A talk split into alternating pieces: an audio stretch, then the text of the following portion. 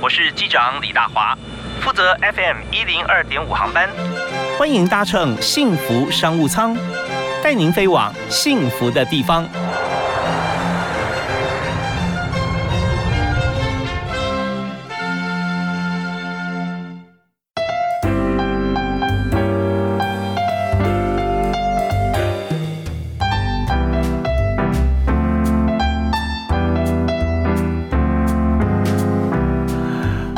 听到这音乐，我们飞机又起飞了，又来到轻松的午后。那今天幸福商务舱里面，我们为您承载的这位特别来宾哈，就是帮你专门解决你觉得真的很不轻松的事情啊，让它变轻松。对，为您介绍是 Boxfor 任意存的副总经理陈冠宇。哎，各位听众朋友，大家好，大华哥好，我是冠宇，非常欢迎冠宇啊。那我们刚刚这个前提前面一开始啊，跟大家谈说解决你这个不轻松问题，其实大家自己想想说，哎。我家哈那买一瓶也蛮贵的哈，但是都堆满了东西 哈，我储藏室不够啊，那衣柜衣服满出来啊，这不管是你的习惯如何，但是就没地方放了，那怎么办？所以这这很多人的问题啊。哦，是没错。对，就是说我我不一定要买很大的房子，因为我买了房子哈，一半的平数拿来当储藏室啊。没错。所以呃，就东西多出来就存在你们公司。没错，没错，没错。是那任意存哈，那呃，徐明先谈一下，说任意存这家公司。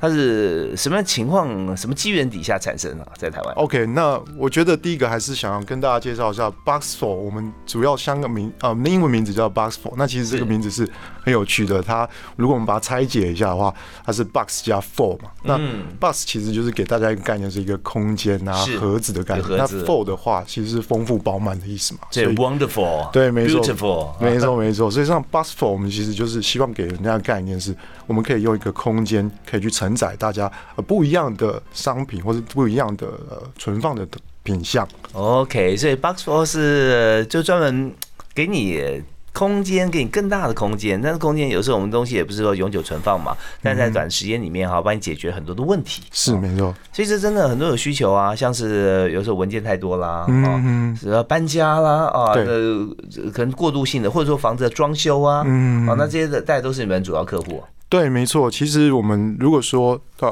b u s f o r 怎么出来的话 b u s f o r 其实是从这香港起家的。哦，香港地广人稠啊，房子都不大。没错，没错。那香港起家，其实我们第一个看到就是这种空间的问题。那大家可能在香港听到一个很很经典的名字，叫做蜗居。啊，是是，对对，比如说家里的空间真的非常狭小，狭小到说可能包括生活啊、催煮啊，跟居住的空间都要浓缩在一起。对，那这样大家很难想象啊。我在香港住过两年哈，住过各种不同房型。我给大家举个例子啊，我有看过那种十五平哈，十五平一个人居住还不错啊，但是它是三房两厅啊。对，你可以想象一下哈，每个房间就是一张床摆下去哈，然后就是呃衣柜可能都没有，就一个衣架，书桌没有，一个床头桌就 OK 了，这样子。对，等于说它真的是要非常的呃，你要非常活用空间，比如说可能我们可能在呃线上想象到说那种桌子啊，可能是要呃随时可能立在墙上，再把它拉下来，对对对，很必须要非常有效的去利用这种空间的。是，所以在 香港就是装修，就就就是这个呃储存啊储物这个空间啊，就真的是大家普遍的困扰啊。所以从香港的公司啊到台湾来开啊，对，其实啊会到台湾的。第一个原因当然就是说，我们在香港看到这样的一个空间需求的应应服务以后，啊，我们也在看说在亚洲的地方还有没有怎样的环境，其实也有这样的需求。那第二个，我们在一五二零一五的时候成立，那在二零一六年就看到说台北或者双北这样的空间其实也有一样的问题。是是，所以我们也就在二零一六年的时候进军到台北这样。哦，其实大都会都会让他想到说，像日本通常也是哦，对，没错。所以其实我们在一八年的时候也到韩国首尔来开了这样的一个另外一个分公司。OK，在都会区，在呃步调快速的城市啊，我们都会常常想到很多的人会移过来工作。基本上，移工移工是这个呃海外移工，那台湾其实世界各地都都是移工啊，没错，只要是。北东东东西南北飘哈，像这样子，它就会呃有很多的东西啊，可能放在家里面自己的老家，嗯还是会有很多东西会运用到，怎么办呢？有太多放不回去。就储存空间是好，那我这边想谈到，呃，因为客户分两边，对不对？对，没错。有有 C 端就是一般个人或家庭，没错。那 B 端就是厂商，对。家庭大家比较好想象哈，那厂商公司的话，你们客户会是谁呢？呃，我们的客户其实。如果说穿还是一样有空间需求的企业用户，那其实我们专的呃更明确一点是我们现在服务的是电商型的企业用户。哦，电商需要仓储就很大了。哦，没错没错。那我们小知道我们最主要服务的是品牌型的电商，那他们呃最主要会需要这样的服务是第一个，我们希望的点是可以成为呃这些企业用户的最佳的后勤伙伴。那为什么会这样说呢？其实很多的品牌电商在呃从小开始慢慢茁长成大的过程中呢。工作人员可能呃小至三到五人，或是在更大的规模，他们最主要 focus 在的是行销，或是选品，或是更多的的这样的业务上面。是那。这中间其实会碰到一个问题，他们在做生意，难免最后还是要把包裹能够送到消费者手上嘛。那他们就要隔出额外的空间，比如说他们早上在做行销，下午就要开始哎把这些订单做包装包裹，然后送再给物流收走，这样的一个工作的形式一直在重复。对对。所以我们才想说，哎，是不是我们可以提？我们既然有空间，那我们也有人员、有技术，我们是不是能把这样的服务提供给哎这些品牌店上的客户，让他们来服务？是，我知道这种是一个天天甜蜜又痛苦的轮回哈。是，没错，没错，没错。又包东西包到死啊！一开始心里在笑，后来手在酸啊。所以我想说，那你原先只是做仓储的服务，是。那如果说你要变成品牌电商的话，你还要帮他包货啊？对，没错。其实我们。这些一一路上的需求，其实也是一步一步来的。这个很有趣的是，我们原本服务的是 C 端的迷你仓的客户嘛。那呃，在中央仓库里面，我们会发现说，哎，原本我们锁定的客目标客群，就是我们刚刚前面提到的，呃，这种居家型的商品啊，可能是衣物啊，或是刚刚讲的家具类。是，哎，可是，在哎我们的仓库里面，哎，似乎有看到一些客户他放的东西，不是我们刚刚讲的这些家用品的品相，看到的是，哎，放的是商品。然后用我们的服务，哎，原本可能是有搬家的服务啊，他可能从 A 点搬移到 B 点，是。这样的服务，哎，可是不一样的是，他用我们的服务到 C 点、E 点更多的点去。哦，所以从你们的资料库、大数据去看到这件事情，没错。我我女人应该每每天经营还是要看一些 dashboard 这些数字。哦，确实是没错。是，所以就会看到一些呃，跟以前不太一样，不能说它是异常，而是少见的啊。那少见的话，就是这个少见的话越来越多见。是，没 错没错。好，那今天我们访问特别来宾哈，啊，Box Four 任意存的副总经理啊，陈冠宇。那冠宇他刚好提到几个重点目标哈，就是说他们所 serve 的这个对象啊，其实就是不管你是开公司还是个人啊。他们都可以服务。那么，呃，重要来说，我们要谈看，在这个经营面里面啊，我们讲说做生意就是好像服务大家，但中间还是有个商业的往来嘛。对，没错，没错。那你自己要有成本付出，是啊。所以我们稍后听一段音乐回来谈啊，谈什么呢？就是说，在这门生意啊，看似解决大家需求，但是它必须要付出什么？就是土地成本。是是没错，你一定要还还有一些建制仓储成本你要高，因为存放的话，然后土地面积你去买或者说去租的话是平数嘛，对，可是它没有租，没有没有说高度限制。如果说一块空地，那以停车场来讲哈，为什么盖停车塔呢？那对于业者来讲，它是划算的，对，因为往上发展。那对我们仓储来讲，势必也是有这方面考量。所以，我们稍后来谈，就是你的你自己本身的支出嘛，哈，你的成本怎么经营，还有就是客户的服务。当然，我们节目也提供大家的讯息，就是说这样子服务的话，它价位会落在哪里？好，那我们怎么样思考全面啊？好，我们休息一下，我们听一首歌。呃，是今天来宾哈，陈冠宇，冠宇副总所推荐给大家。呃，今天要推荐什么歌呢？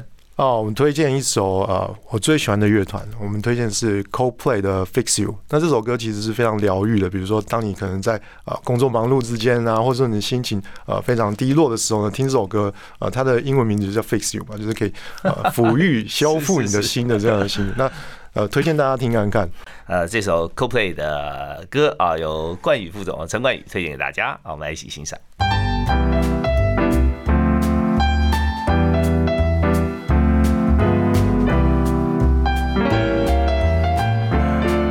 听完这首《Fix You》之后，是不是有被疗愈的感觉啊？这首歌是由今天的特别来宾啊，陈冠宇 Frank 那推荐给大家。那呃 Frank 呢，他现在是在港商啊任意纯 Boxful 这家公司担任副总经理。我们知道说，在公司里面总经理啊，这个要。处理很多的行政事务啊，嗯，那实际上真的执行很多事情啊，副总责任很大，对不对？哦对，没错。袁总你也是在像香港公司，在各地像像在首尔啦，在台湾啊，在香港，所以都有自己的这个行政体系。对，没错。OK，那所以现在像在台湾呢，你的门市跟你的仓仓储的这个本身哈地点其实不一样的嘛。对，没错没错。对，因为我们今天谈就是说，你家里有时候有这个储藏室人放满了啊，甚至衣服啊，你觉得说嗯还是会用到，这家里衣柜已经满了，那你就想把它放在仓储暂时的话哈，那就可以找这个任意存。可任意存，你看既然是在都会里面，那都会寸土寸金嘛。是没错。那你就怎么样解决说你的土地成本啊、用地成本的问题呢？OK，好。啊，谢谢大华哥问的这个问题。其实我们的仓库现在是布局在桃园的南坎。嗯，那呃，这个就第一个当然就是相较于我们刚刚讲到双北的这个地租的租金的的摊销的话，当然就相对桃园又有比较便宜一点点。那我们是呃在桃园。有一个四千平的仓库，OK，来服务我们刚刚讲到，不管是 C 端啊，或是 B 端的客户。嗯嗯，OK，好，所以这仓库呢，真正仓储啊是在桃园南凯这边。对，啊，这边也离机场也蛮近的。对，没错。那当选择有没有一些考量？其实选择在桃园，另外一个呃最重要的据点当然是我们刚刚讲到服务啊，我们电商型的客户，这是一个物流桃园是一个非常重要的重镇。它第一个当然离桃园机场、嗯，空港以及啊台北港。嗯，海港这都是相对呃非常好的一个地理选择。比如说呃，距离空港的话大概是二十分钟，那距离海港的话大概四十分钟。另外还有一个很重要的点，想跟大家分享的是，我们选在桃园还有的是更多的呃相关的物流的重镇，比如说台湾的电商的物流上面很多的取货取件服务是以超商取件为主。嗯，那呃不管是我们知道的知名的呃四大超商的他们的呃物流中心。都是坐落在桃园，所以也是为什么我们选择桃园做呃我们中央仓储的一个很重要的选择。那你在什么时候呃选择？就是刚到台湾就已经选定那边吗？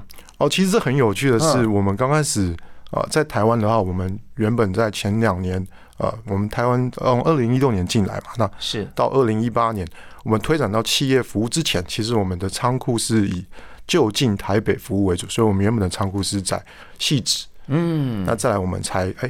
因为推展了这样的物流、电商物流的服务，所以我们选到桃园。对嘛？因为我在思考啊，就是说，以以这呃仓仓库仓储的这个存取啊，如果 for C 端的话哈，是那那越近越好啊，对，节省了运输费用。那但是你知道这两年疫情的关系啊，哇，这个物流爆红啊，对，尤其是电商。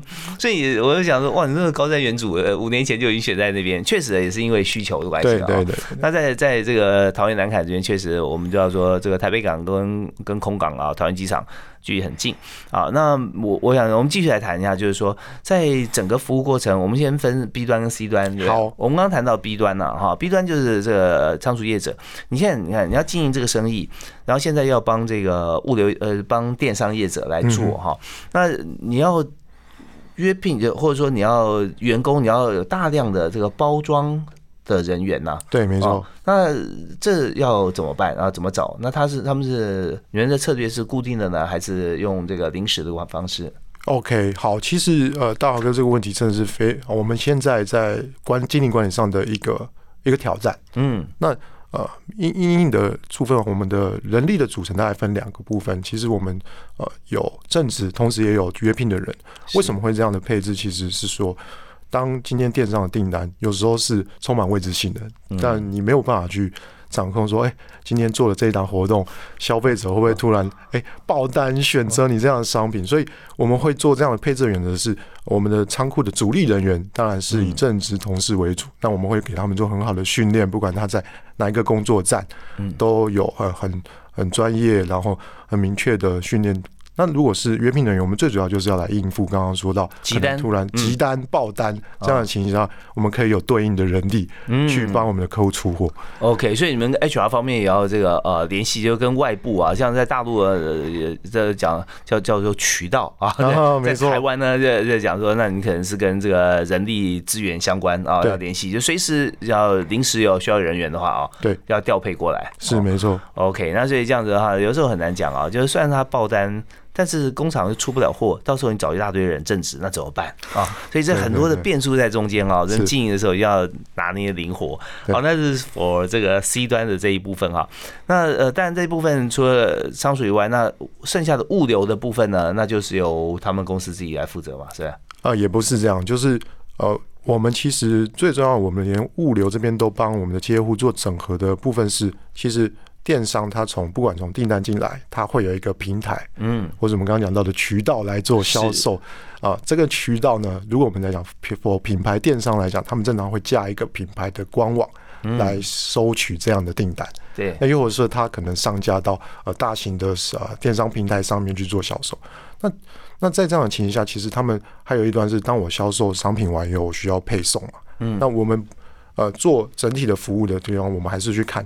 企业户的痛点在哪里？嗯，那不单纯说我们只是让他我们的仓库只有让他存放商品，是，然后我们让他包货，那包完以后货最终还是要送到消费者手中，所以我们把最后的物流段，刚刚我们讲到说超商的取货，帮他送到配送到物流中心，又或者是宅配的的物流上这一段，我们都有做整合。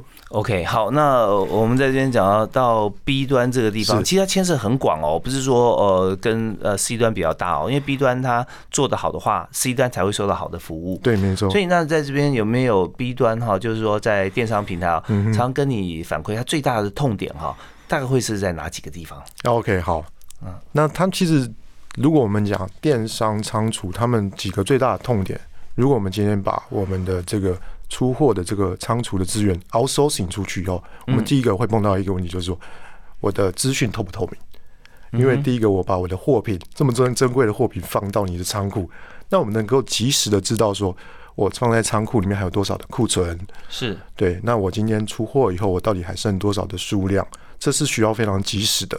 这是一个呃库存商品的部分，所以第一个就是信任，对他你要做到哪一点让他信任，公开透明嘛？对，没错。嗯嗯。那这当然这个信任部分就会还是牵涉到另外牵涉到就是账务的部分，所以我们在这边做了很大的努力，在刚开始企业用户用我们的服务的时候，我们就可以让他清楚的知道说你每天用了多少的呃库存空间，你今天出了多少货，你还剩多少的库存的数字，这样呃彼此的信任感才会非常的。清楚。是。对，OK，好，那也就是说都是 numbers 啊，就你库商品储存的数量跟账目的数字啊，对，那这些。好啊，那呃，在这边我们要先告一段落啊，接下来我们要谈的就是在 C 端的需求，就一般人的需求。OK，在这边我先呃做做一个预测啦，我觉得现在那个 Boxful 他现在做仓储，他已经即将要建立这个商品平台啊。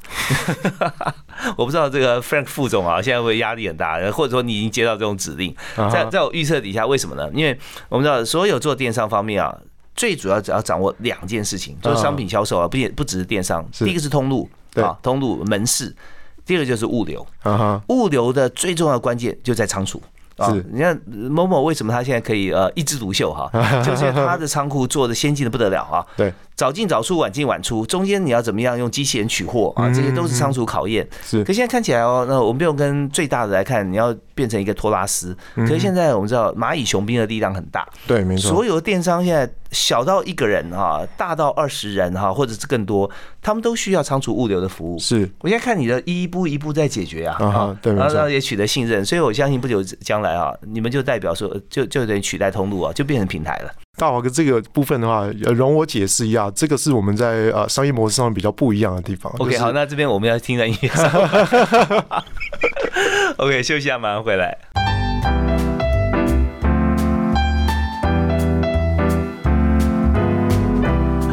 非常欢迎你继续锁定 FM 一零二点五幸福电台，在每天下午五点到六点为您播出的幸福商务舱，我是主持人李大华。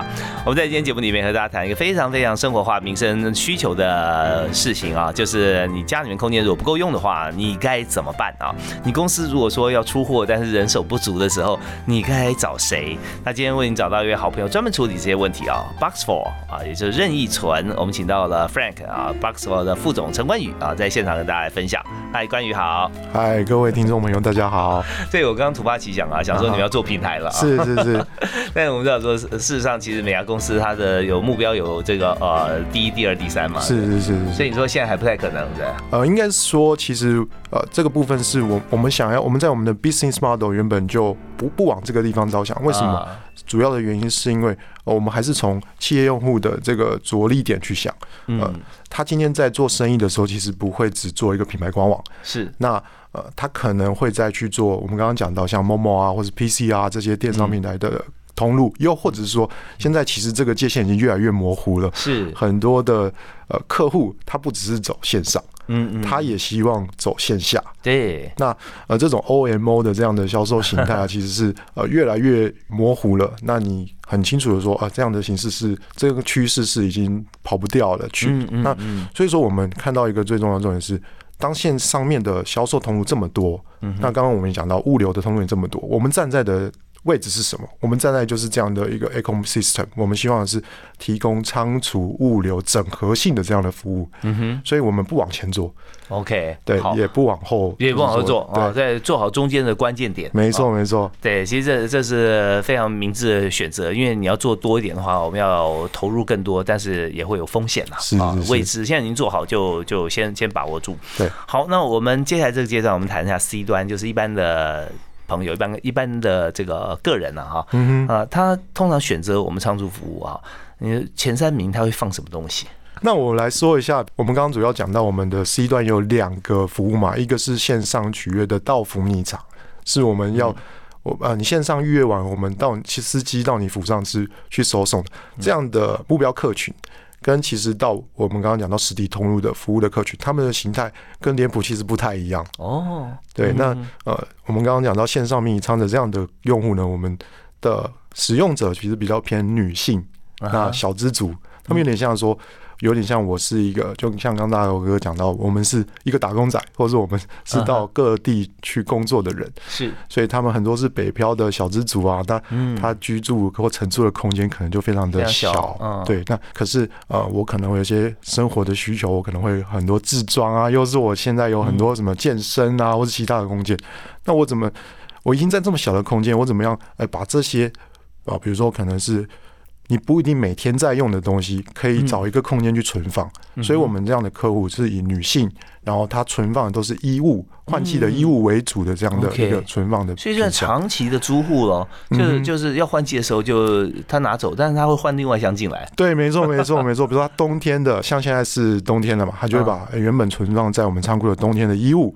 包含厚的棉被啊，对对对，还有大衣啊，都存都预约出仓，然后我们帮你送回到家里。啊，夏天的啊，就顺便把它送回去，这样。哦，那以这样的需求来讲哈，那以衣物来说，有些是可以折叠的，有些是这样挂起来的。哦，对，没错。所以我们的服务里面，刚刚呃，现在可以再跟大家说明的是，其实我们不只是我们刚刚讲到标准的收纳箱，它是可以让你折叠大概七十件 T 恤进去的。我们还有一个。呃，挂衣箱，就是让刚刚大伙哥讲的说，如果我有大衣啊，我有西装啊、套装啊，我要怎么办？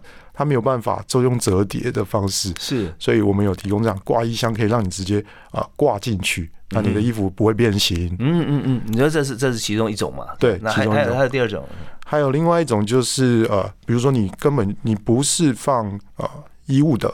你就可以用我们的呃平方尺的空间，你可以再放更大的。我们刚刚讲到家具啊，或是呃床寝的这些其其他更大放不下箱子里面的东西。嗯，OK，那有时候真的好像说已经现在没有这个需求，但是又舍不得，还有纪念性。对，没错，大型像钢琴啊，就放放在你们这边啊。但是放的话会永久存呃，也不是永久啊，因为就是说长期嘛，是多长期呢？你看过？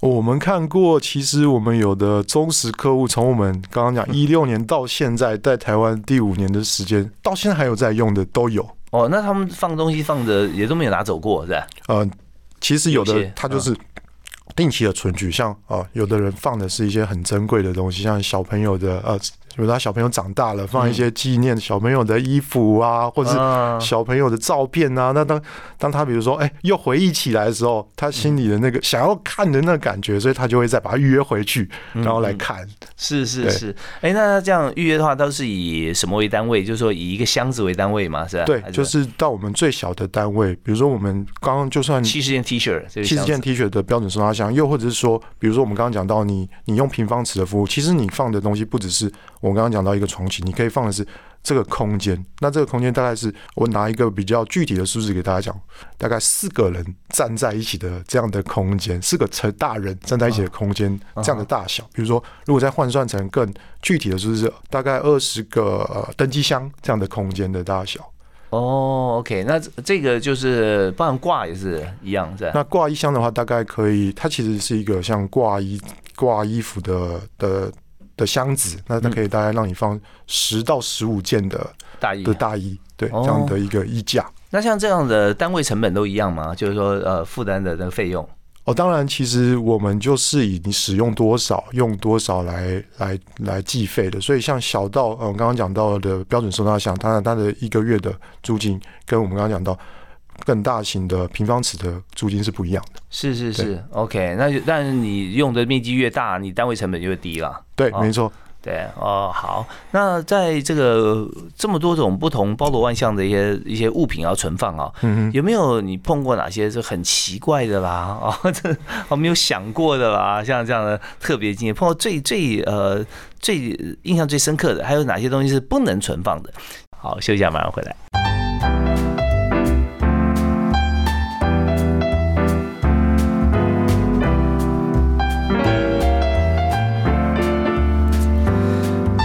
很多人都有运动习惯啊，呃，或者有嗜好习惯。对那我不知道，有些人就持之以恒啦。那我有时候会一阵子一阵子，比方说哇很疯啊，脚踏车啊，一下一一台两台啊，那，久了又觉得哎呀，好像现在又又不太能骑啊，不太想骑，呃转换一下。呃哎呀，重机好像那。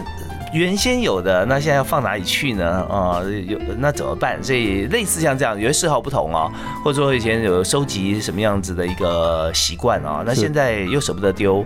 呃，那就放在你们这边啊。对，其实就可以我选我们 b u s o 是最好的一个选择。对，我们今天就邀请的专门帮你存放啊，这个空间不足的时候，你的有东西啊，你想放的地方啊，在任意存啊。Box，我们邀请副总经理陈冠宇啊，Frank 来跟我们谈。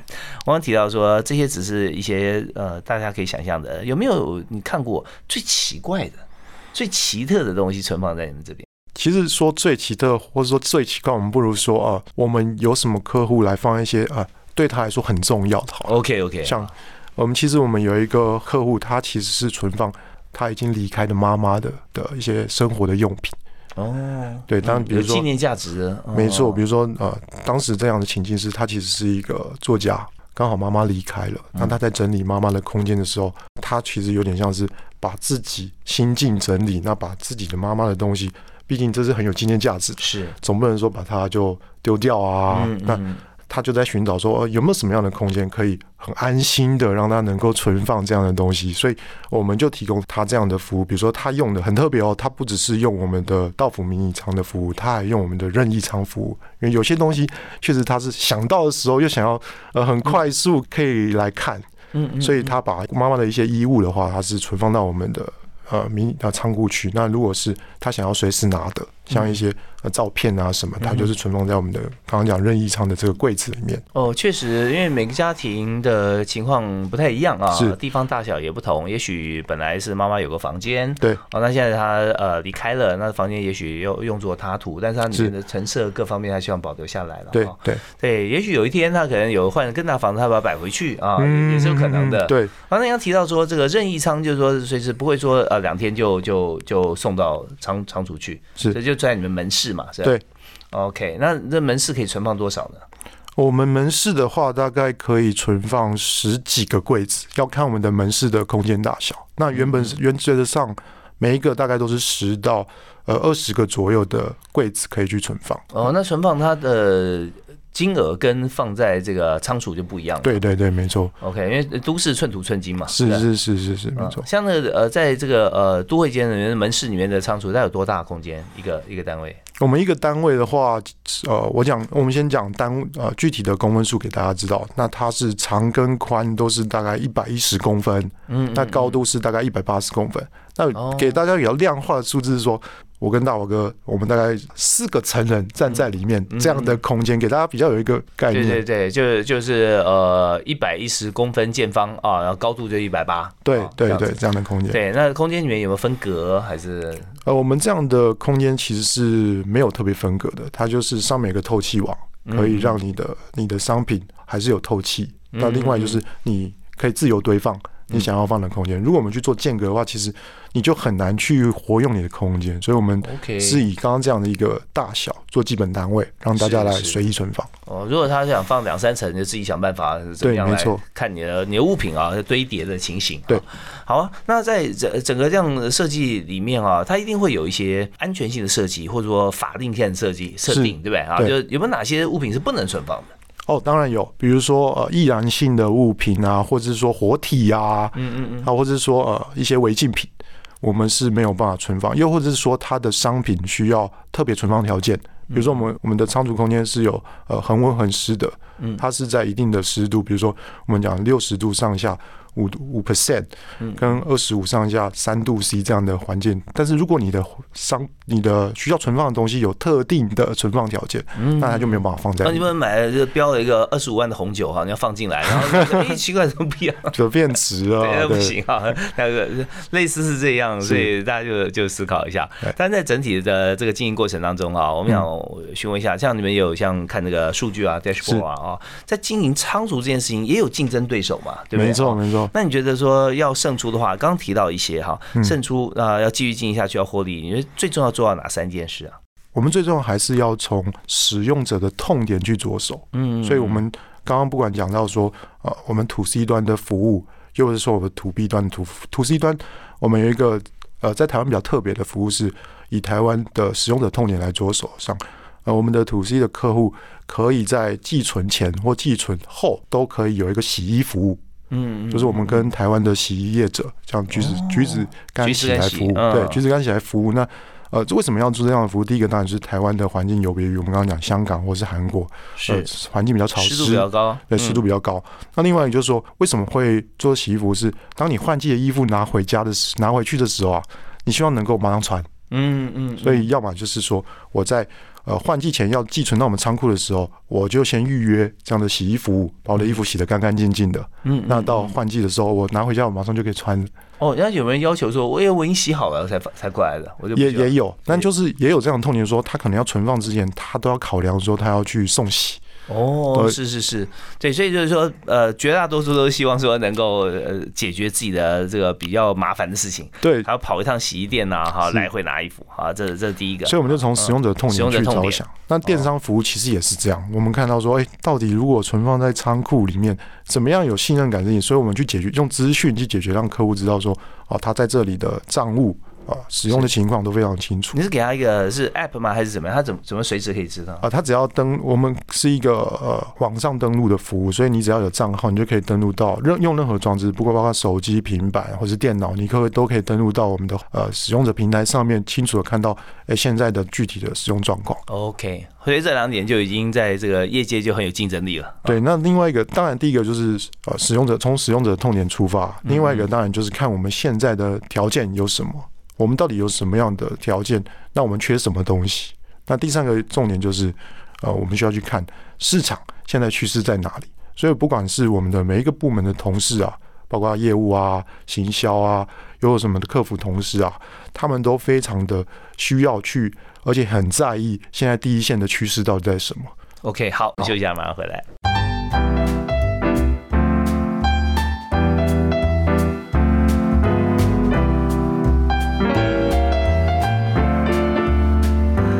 其实很多朋友听到觉得说，哇，我家有救了啊，很多东西可以存放在另外一个点啊，就现在很多资料存云端，但实体资料我们可以传地端啊，地端我们有储存空间，就是今天介绍的 Boxful 啊，任意存。我们请到副总经理陈冠宇在现场跟大家来谈公司经营。嗨，Frank 好。嗨，大华哥好，现场的听众朋友大家好。是，那刚刚有提到说你要经营有三个重点，一个使用者的痛点，我们来看啊，他需要什么先想到。第二个就是说，看看在这些呃。我们目前的现在条件有哪些缺缺乏啊？比如说要开始要物流了，我们就要选另外地点啊，来做机场旁边啊。那第三市场现在趋势，那我们来谈今天这个阶段三个重点，先谈先谈一下现在市场趋势啊。你指的是哪一个？哦，我们讲现场趋势，我们讲个电商的趋势好了。包括我们从呃我们刚开始做电商物流服务，到现在做现在的电商，其实光这样短短两年，脉动也变跳得非常快。但像过去可能是品牌电商，它可能架品牌官网就可以很清楚的跟消费者来沟通，但现在形式有点更越来越不一样，大家更朝着如何让跟消费者互动，比如社群的电商这一块，诶，在这一两年里面，诶，蓬勃的发展。那你们在这边可以做什么呢？就是说他们跟他的客户互动，嗯，那在仓储物流这边，你可以怎么样配合？应该是这样说，我们因为这样的市场脉动，它可能在销售的管道或渠道又不一样了。嗯那我们就要去跟这样的合作伙伴怎么样去做合作，这是相对的，我们就非常在意的。因为客户往前走，我们也要跟着他往前走。那中间牵涉很多，就不只是这个呃公司的政策，还牵涉很多你的同事，因为他第一线要去跟客户来互动嘛。那谈到同事的话，有没有现在在你公司里面，你觉得哪一位同事啊？你觉得说特别欣赏他做了哪些事情？我觉得我们同事其实每一个工作岗位的人都非常的优秀。那其实如果说呃，我们来讲，不如说我们讲 b u s f o r 的整体价值好了。我们我们的每一个同事有什么样的人格特质是我们非常喜欢的？第一个就是他需要去常常的问自己为什么，因为我们是一个新创公司，我们一直在往前走。那嗯嗯，我们需要去看到客户的痛点，他需要去了解说为什么客户这样想，嗯哼，为什么他会碰到这样的问题。那我们要怎么样协助他去解决问题？这样的一个脉络去走，那比较，这是为什么我们我们喜欢，或是我们在看我们的各个岗位的同仁都要有这样的一个人这个特质的一个最重要的点。嗯，是。那当然是一一一道命令或政策提出来的时候，那同时要讲 why 为什么？没错。然后然后老板就讲。Why not？然后那你就要提出来啊！你为什么会想到要要问为什么？对，好，那久了以后就变成公司文化了。没错，没错。所以，我们这个文化就事论事文化是呃非常在我们非常珍贵了。我们要认为说，这是我们很骄傲的啊！所有的同事啊。可以在呃对一个意见啊，大家有非常不一样的角度啊，有时候甚至会有很冲突的场合会发生。但是我们是就事论事的，不会是哦，因为呃可能个人的观点啊角度不一样，然后就会让事情做不成的这样这样的情形。好，那现在公司缺人吗？哦，我们一直在招募各个不同部门的伙伴。所以，那你如果说有新人来面面谈，然后各部门，那你待会问他哪三个问题？啊呃，其实我会问的一个最重要的问题是。不管他是今天是新鲜人，又或者是他是啊资深的人，我们会问一个很重要问题：是不管你在求学阶段，又或是你在工作阶段，你碰到最困难的事情是什么？嗯嗯，对。OK，那一样，为什么我们会问这个问题？是像我们刚刚讲，我们的所有的工作同伴都要自己很清楚。嗯哼，啊，我们透过这个方法去让他了解说，你为什么碰到这样的困难？那你当初怎么样拆解这个问题？你为了解决这个问题，你去兜了多少的资源？来解决你这样的问题，不管是你在求学的阶段啊，又或者是你在工作的阶段，这是为什么我们会问，不管是哪一个岗位的人，我们在求职的时候会问他，他有没有这样独立判断、思考的能力跟解决问题的能力。我们透过这样的面谈中，就可以很清楚知道他到底是怎么想问题的，他怎么样解决问题，怎么分析问题。OK，那你知道以后呢？你们最需要什么样子的人呢？最需要怎么样解决问题的人，或者说他的特质是什么？刚刚讲到嘛，就是他能不能够分析，跟能够判断。那再来就是他能够要可以跟人家有效沟通，不是你只有分析的能力。是对，OK，就是说说跟做要知行合一啦。对，好，那单时间来到我们节目要进行的尾声哈，我们要请今天特别来宾任意城的副总经理啊陈冠宇，请 Frank 推荐给大家一句座右铭，是你认为说对你自己很很砥砺的。其实我我想分享给大家是一个那个座右铭叫做 Connect the dots，这个是。啊，Steve Jobs 在二零一五年在斯坦福大学毕业典礼做的一个分享的其中一个很重要 part，他说：“You cannot connect the dots looking forward, you can only connect them looking backward。简单说的是，你无法去想说你未来能够做什么，你现在就是要去去看你的问题在哪里，然后你很用心的去看自己到底怎么样可以前进这样的一个情境。所以你要相信说，呃，你现在的耕耘是未来会有机会可以发挥的。嗯这样，你只有往后看，你才会发现哦哦，原来我过去的某些努力是很有意思的。简单说是成功是留给准备好的人。OK 对 OK OK，然后这方面就，但成功是留给准备好的人啊。这句话讲出来的时候，大家觉得嗯有道理有道理。但是最近就要跳出来这个 Boxful 的一些企业文化，说 Why？为什么成功是有准备好的人？是没错对然后呃更多人的问题是什么？我知道啊，这句话很有用，但是如何准备？嗯，我更不知道怎么准备啊。是对，所以重点就是说，你要看看自己的过往了啊。对对 Connect the dots，然后我们看看说这个我曾经做过哪些事，也许我我现在根本就还没有准备好，但是我以为我准备好。嗯嗯，可以看到过去，然后看到现在跟未来，你就知道说你该如何准备啊。是是是，哦，好，我们今天非常感谢啊、b o x f o r 任意纯公司的副总经理啊陈冠宇 Frank，他呃接受访问，同时也提供了很多朋友啊可以解决自己啊痛点的一些解套的方法。呃，上网大家看要想知道说带多少费用啊，啊，要住一个地方啊，那多大的地方，甚至很多人要搬家要装潢啊，短期啊或长期要存放，都可以上网，欢迎大家来看。也感谢 Frank 接受访问，谢谢也谢谢大华哥，谢谢谢谢谢大家，家呃，也请呃稍后啊继续锁定我们频道，收听廷君为你主持的幸福分秒啊，拜拜。谢谢，拜拜。